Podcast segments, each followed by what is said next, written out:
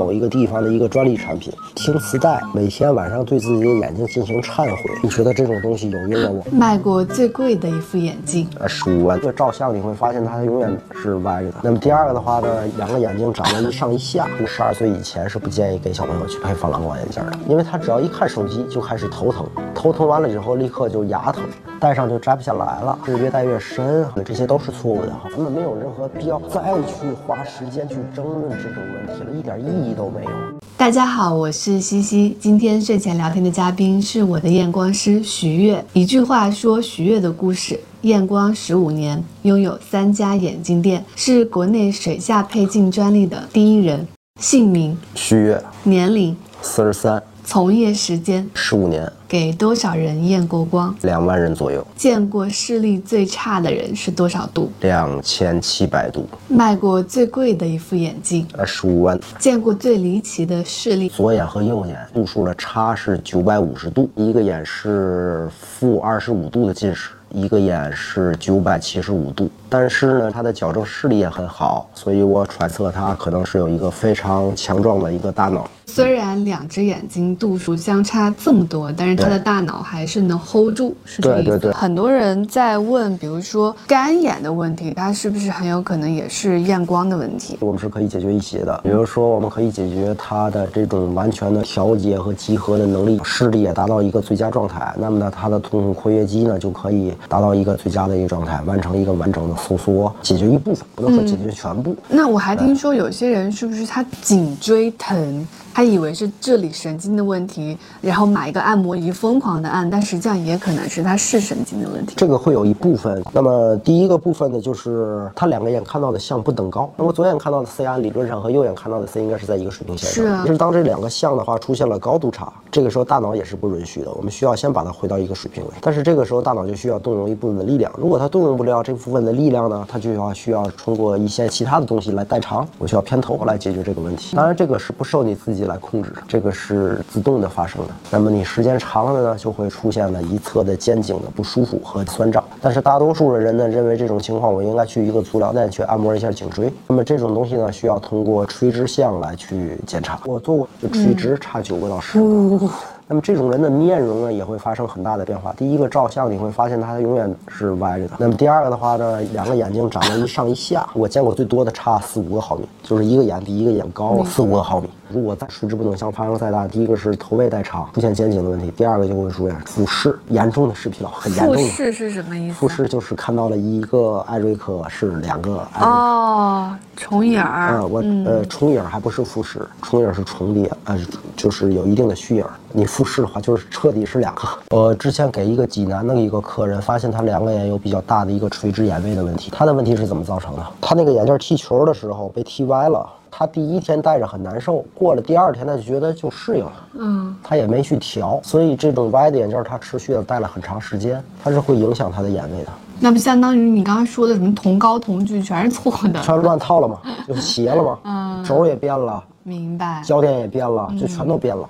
我看还有人在评论区写他眼眶下面神经痛，这也是跟近视啊，然后眼睛度数有关。我在这两年给一个阿姨就换了四副镜片，垂直的这种隐形视造成的牙痛，我的书本里头是没有看到过这种相对应的这个处置方式，就是不能看手机，因为他只要一看手机就开始头疼，头疼完了之后立刻就牙疼。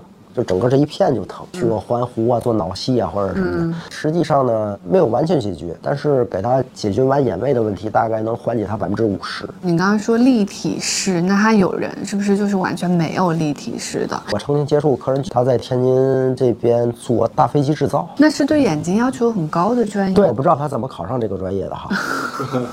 他跟我说学习很好。我当时问他一个问题，看不了立体电影，他觉得看立体电影和我摘了眼镜。它是一样的。第二个问题呢，他说他买了一个什么 VR 游戏，他说他买回来就觉得这个东西是坏的。第三个问题呢，他说我原来学数学学得很好，但是立体几何就差点。我说那你有没有空间想象感？比如说我跟你说，在一个立方体里头装了一个球体，你能不能立刻就出来这种影像？在大脑里头。他说我构建不了。然后我们去查的话呢，他的第一个是显斜视的一个状态，但是他又不愿意去做手术，那我们就尝试用冷静来去把它纠正一下，能够恢复到双眼视了。但是融合和立体就是出不来。所以呢，我在揣测，比如说像有一些早产的时间过长，早产两个月以上，可能会立体视是有问题的。我们大概已知立体视是在两岁以前去建立的。那么第二个问题的话呢，可能是出生，比如说有一些缺氧状态，也会损伤他的立体。那像他的这个立体是，后期就是不能够去重建的。那假设他原来选择的不是机械制造这个专业，是一些其他的专业，有可能他的成就会比选择这个更高。机械对立体想象是有要求的。对对。不过他说我们同事去做那个软件，做那个 CAD 什么的，什么那个立体的，就是我也不知道你们怎么弄的，然后我就死记硬背吧。今天跟你聊完，我有一个很大的启发，是你看上去。这个人，比如说他头痛，他阅读障碍，他坐不住，他多动症，他怎么？可能很多都是得回到眼睛这个问题哈。呃，只能说是有一部分。其实我这个不是出于商业目的啊，没有这个目的。我只是多给大家一个思考问题的一个方向。就是假设你会出现这个问题，你可以尝试着去按这个方向去处理一下，有可能会解决你多年困扰的一个问题。不同年龄的用户，他如果想保护眼睛、保护视力的话，他要。重点的注意事项有哪些啊？咱们先说小朋友哈，最重要的还是晒太阳和户外运动。十二岁以前是不建议给小朋友去配防蓝光眼镜的。嗯，为什么呢？我们防的其实是短波蓝光，因为我们现在认为现在的 LED T 就是这种光污染太强了。但是如果一个不合格的一个眼镜呢，它是不是可能把长波也过滤掉了？啊，我们可见的这种蓝光也过滤掉了。那比如说像我桌子上的那个蓝色，是不是对你其实没有什么影响？有些人戴上防蓝光眼镜，他会说我看任何东西都黄黄的，因为它所有波段的蓝光都给它过滤掉了。即使是合格的防蓝光眼镜呢，你其实也不能够确定小朋友。的这种眼睛，它本身还是需要这种波段的这种光谱的。然后晒太阳是为什么？比如说像现在我们最新的看到一些家里涂墙涂绿色，绿色这个东西它是要在户外的这种光照，树荫下是一万五，嗯，晴天的时候大概是十万的勒克斯，我室内最高也就一千。在这种照度下，它可以形成一种舒张色，但在室内的话，它可能不能够形成一种舒张色。眼睛实际上你要恢复到户外，让它去看更远的东西。对于呃我们中青年人哈，如果你是大量的视疲劳的这个问题，改变你的一些生活习惯，能够尽量不用使劲的去用眼。你比如说像我最近四十三岁了，我有时候还会打点电子游戏，就不像我二十岁打电子游戏了，打十分钟就好难受。我的容像的能力和我二十岁差的很多。哦，对，所以那种第一视角、第三视角的那种。游戏我可能玩起来就有点头晕，是吧？啊，有点承受不了。原来视功能到了四十多岁也会下降哈。第二个问题呢，就是确实还是希望大家呢，能够在你的这个眼镜的这个处方的问题上，找到一个更好的一个能去帮你解决这个问题的人，配到一个真正的一个好的眼镜，恢复到你个人最佳的一个状态。四十多岁的人，我们可以做出来一些改变，能够尽量去延缓我们的老化。比如做一些翻转拍的一些训练，比如说经常还是要戴一个足矫的眼镜，每一天这个醒来都是戴着训练的。然后额外的再做一些容像的聚散的一些训练，我们尽量是晚一点老花就晚一点老花。那老年人呢？老年人是这样，我的父亲呢这一代已经七十多岁了。第一个呢，他们的看近的需求比他们父母那一代需求的很多。对，因为他们开始在用智能手机，现在有很多的市面上的蹲序呢是在针对老年人在进行这种商业上的这种欺诈。比如说我们提到一个眼镜叫渐进多焦点。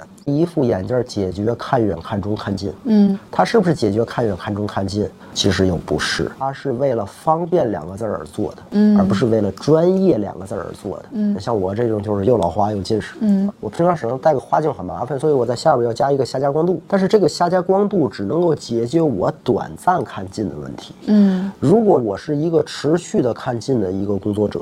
那么我看近是不可持久的，这种光化的半度，它的区域也很小。你可以举一些就是典型的伤害眼睛的习惯吗？生活里面，小度数近视的人会觉得把眼镜摘了看近比较舒服，其实是很不好的。除非你是那个天选之子啊，正好是二百度近视，正好看近的集合，你的身高、你的体位、你看近的距离正好满足这个需要，概率非常低。也还是建议你们看近的的时候呢，尽量把眼镜戴上。小朋友呢，就是及早发现问题，及时。干预。但是呢，我可以告诉大家是我的一个经验哈，越是趋于沿海地区的人，小朋友大概像我们天津、北京这种城市啊，大概小孩发生在一百二十五度到一百五十度近视，就是家长第一次给他们戴眼镜，就是经济滞后一点的地方的话，到二百五十度到四百度，他才会给他去戴。这个时候已经过了我们最好的一个防控的一个时间。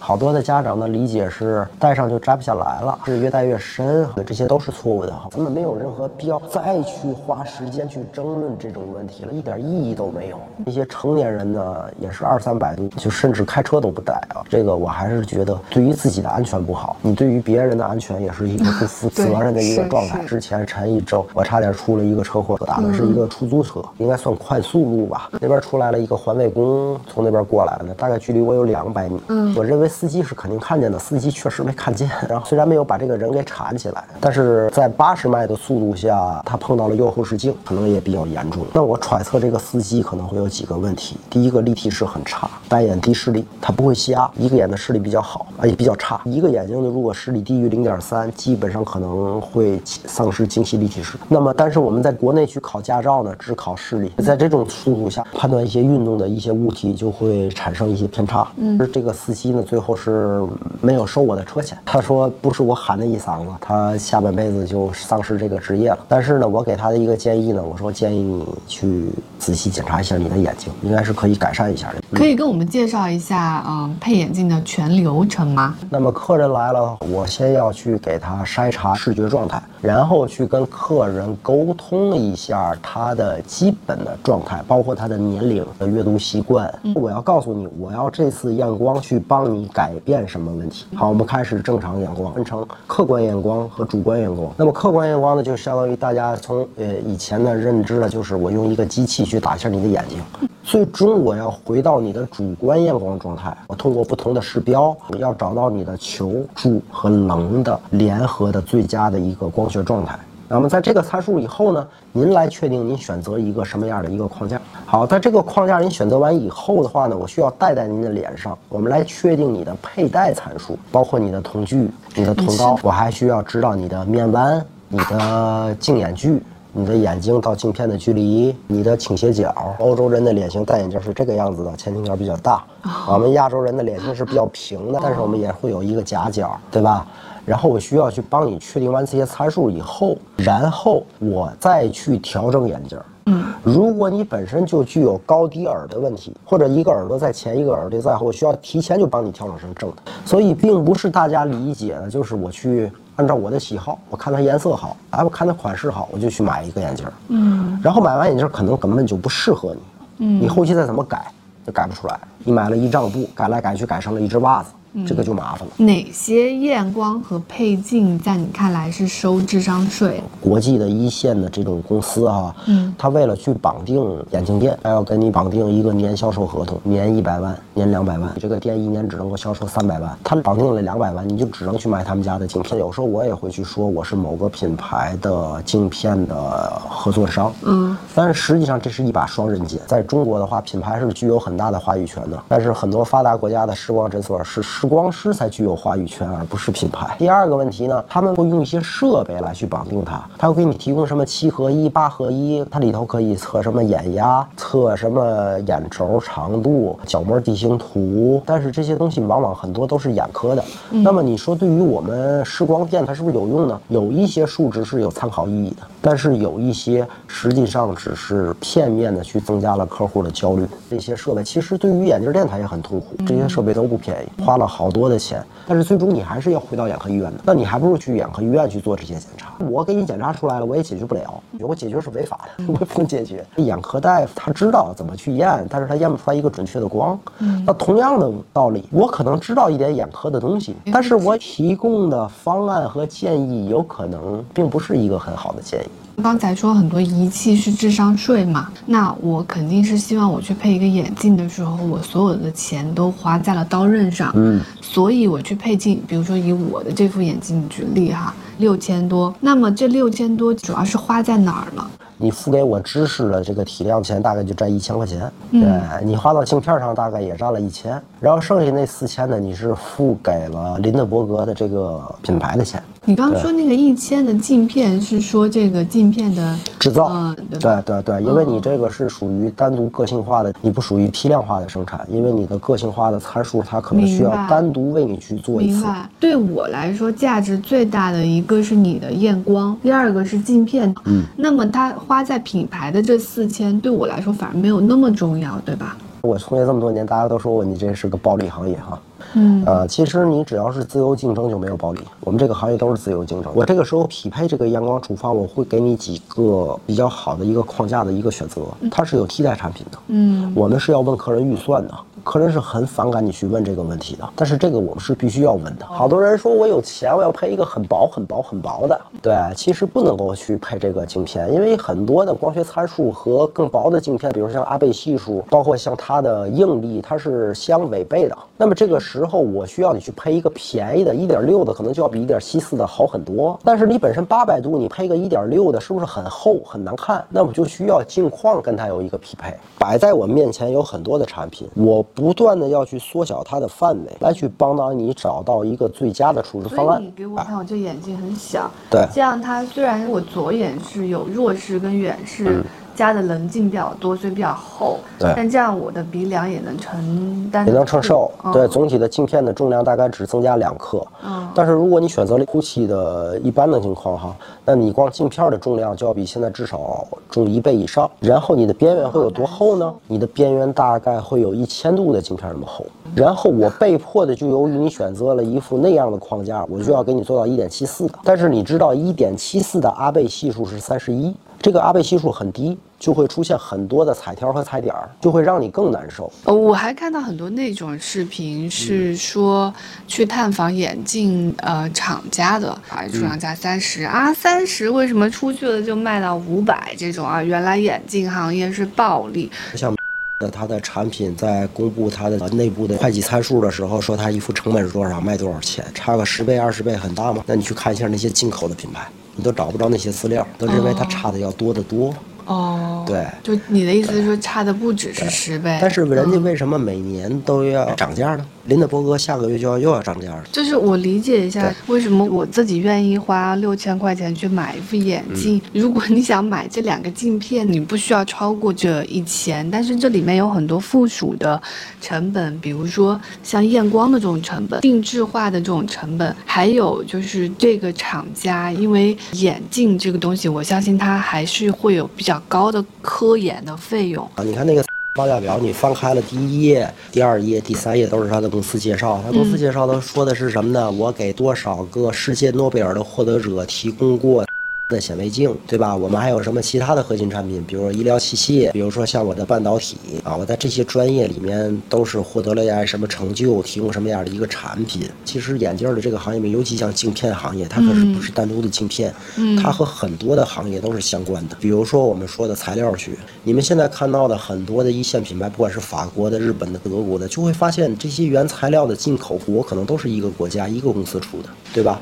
它的这个原材料好贵，但是它的光学性能就是最好的。我自己买东西是这样子的，像我这件衣服就是一百多块钱，但是眼镜的话，我可能就希望是一个几千块钱的，是因为衣服我一年穿它可能最多就是三周，但是眼镜的话，我一年三百六十五天，首先都会使用，而且眼镜的话，如果它在光学上出现了问题的话，它对我是有伤害的，但是衣服它是没法伤害我的，所以我愿意在眼镜上花的钱是大大的高于衣服的，这是我花钱的一个逻辑。镜片这种事情上，还是应该嗯、在自己的承受范围内去买到一个更好的哈。价格超过多少以上的镜片那？基本上是一个比较没有问题的镜片啊。你看你这个问题就挺尴尬了。我前两天配了一个一万多块钱的镜片，客人说戴着不舒服，后来我质检一下，我会发现它的中心光度和边缘光度差一百度。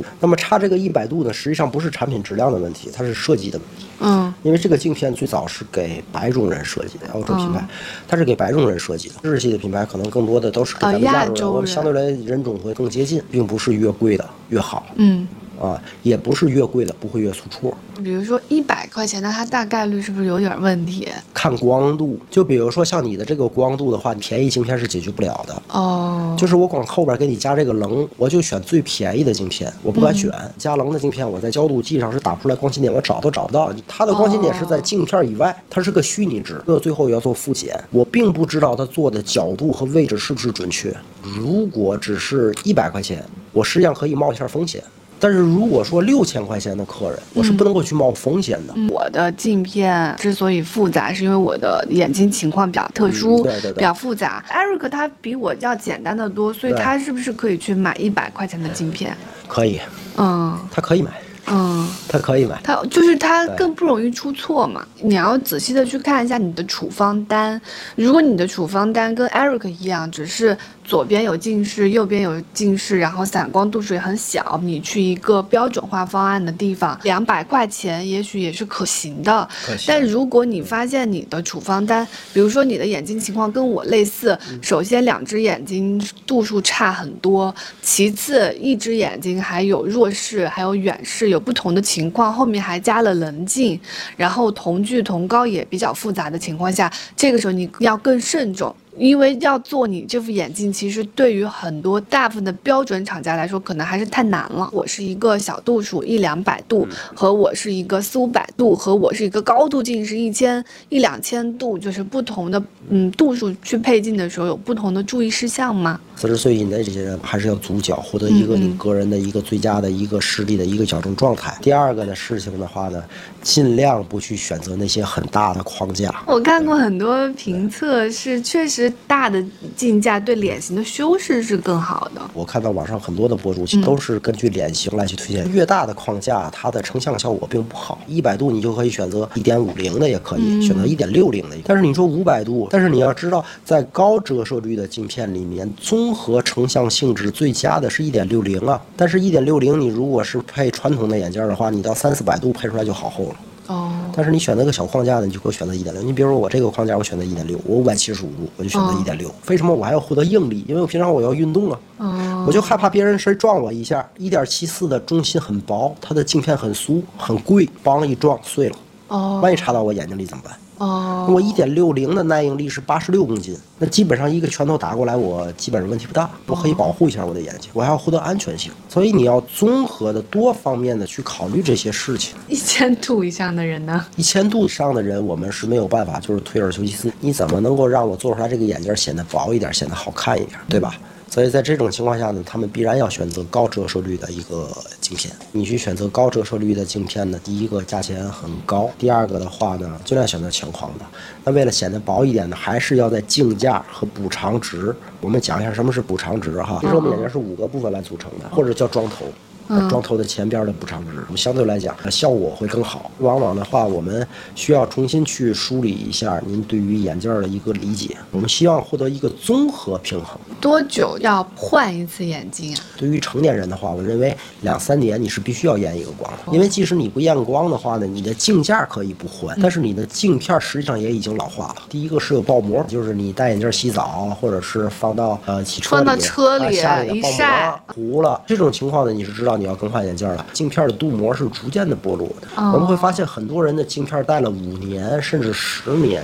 他的镜片拿过来的时候是一个磨砂玻璃，那些客人会出现被眼镜戴成了弱视了。那戴个磨砂玻璃长时间戴，小朋友是更重要的。二十五度的变化，我都是建议更换镜片的。但是成年人的话呢，比如说有二十五度散光、二十五度近视，我觉得你可以不去更换。但是你要知道，你的眼睛已经开始在发生变化了。小朋友是这样，我们一般的话建议在他的发育期内，他能够半年去验个光。天津市的眼科医院很忙啊，一个月一复查，你医院里的人挤不动了。所以我给家长的建议呢，你们家里头要买一个视力表，你去观测他的视力变化，在固定的时间，比如说每周六的下午两点，就是在客厅找一个五米的位置，在光线比较通透的情况下去给他查视力，不是光查两个眼同时看，还要查一个眼。如果小朋友的视力开始降低了，某一个眼降低了一行，就必须要引起你的注意，需要去给他做复查了。很多人就是说那个眼疲劳都是靠眼药水缓解，眼药水这个有必要使用吗？咱不知道是哪种眼药水哈，我只能大概说几个意见哈。它还是属于治标不治本的。叶黄素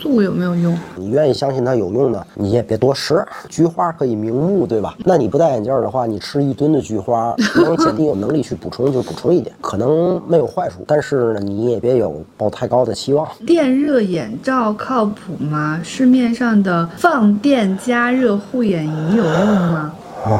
没听说过哈，我这边之前有一个客人是把我给拉黑的哈。那之前他孩子在我这里头配眼镜，我不知道他从哪个渠道听到了一个信息，河北省某一个地方的一个专利产品，听磁带，每天晚上对自己的眼睛进行忏悔。你觉得这种东西有用吗？我不知道，反正我是绝对不会给自个孩子去浪费时间去做这个事情。隐形眼镜的挑选和佩戴注意事项，硅水凝胶、水凝胶这些应该怎么挑？隐形眼镜呢是属于角膜接触镜的这个范畴，呃，应该是三级吧，医疗器械的销售的一个许可，你可以去医院哈做一个适配评估。你是需要知道你去戴多大直径的，戴什么样的一个基弧的。好多人只知道我买什么品牌、什么品牌、什么品牌的，对吧？这个是两码事。我的左眼比较复杂，所以其实也买不到非常合适的隐形眼镜。我每次跳舞的时候是戴隐形眼镜，我就戴右眼，因为右眼它只有近视，戴个四百度的右眼。这样买对我来说是最好解决的，这样会有什么坏处吗？如果你的右眼戴隐形的话，你要戴一个四百七十五的，只要戴上单眼。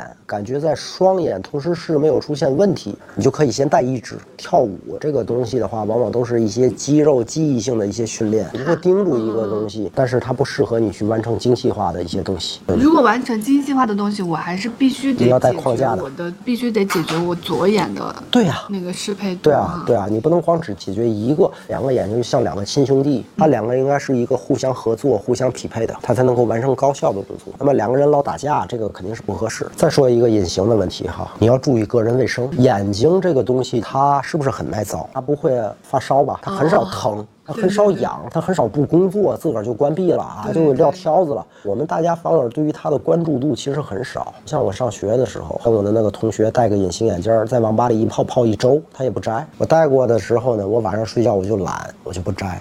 转天早晨起来，上面就一层蒙啊，然后把隐形眼镜摘了，那个层蒙也要停留好几个小时嘛。就这个对我们的眼睛会影响很大，我们就会发现很多特殊的案例，不注意个人卫生，出现了一些角膜溃疡。它跟框。架眼镜还不太一样，就是你在网上你自个儿可以随便买嘛，你就选个度数。但它比较重要的可能还是你要拿的那张验光单，足角的去买你的隐形眼镜的。你其实你足角不了。那对于绝大多数的人的话，你的隐形眼镜是不带散光的。嗯，你只有一个近视。好像是不是不能长时间佩戴？我们建议还是你一天不要佩戴超过六个小时。第一个做一个适配评估，第二个呢注意个人的卫生啊，像你的那个眼药水过期了，你就不要用了。第三个事情呢，找到直径啊、含水量啊各个方面适合你的品牌，然后呢，你就别老去换它了。还有一个原则是，也是我看一些科普视频看来的，是说。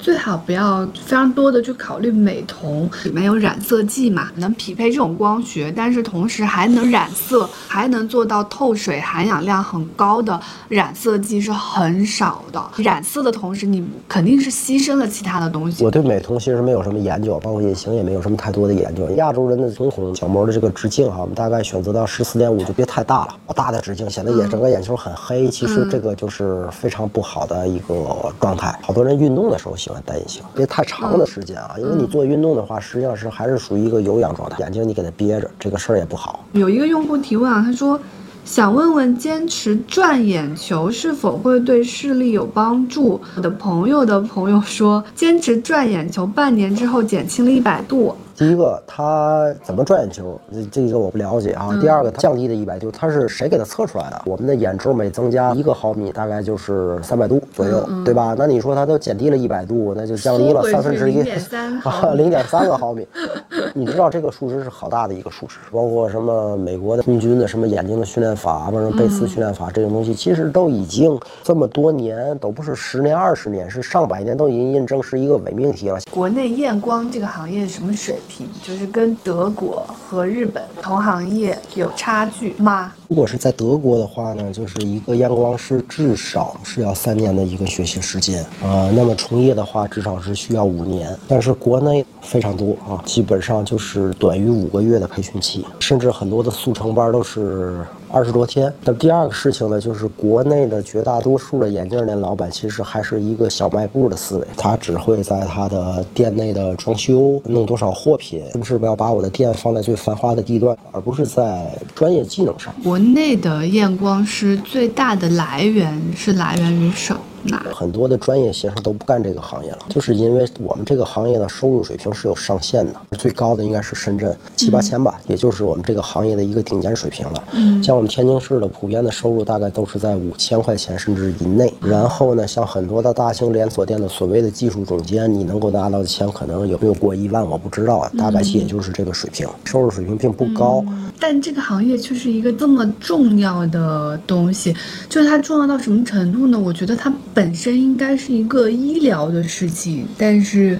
放出来做了。北大的那个医学院，它的眼视光医学那个七年制的，嗯，要的分数都是非常高的。然后去年呢，我有一个店里的客人，他们的孩子要分儿已经够到了天津医科大学的那个眼视光专业，就说问我要不要考，我就跟他说，我说这个行业普遍收入水平并不是很高。行业的工作强度是特别大嘛？基本的光度就是验光的话是十个。正因为你一天能解决的最多就是十个，所以这也就决定了一个验光师收入的。上限对验光这个事儿就。我们很难去连锁，因为我们唯一的最难的问题，并不是说要用多少钱去进货，我们最大的问题是人的问题，验光师的问题。对，我刚才跟你说，现在国内非常顶级的验光师，但他有可能一个月连房租都 cover 不掉。我就讲一个案例哈，这个客人呢是一个法律系的一个硕士研究生，我给他解决完问题以后呢，转一天呢他就给我发微信，他就说我想把这个订单退掉，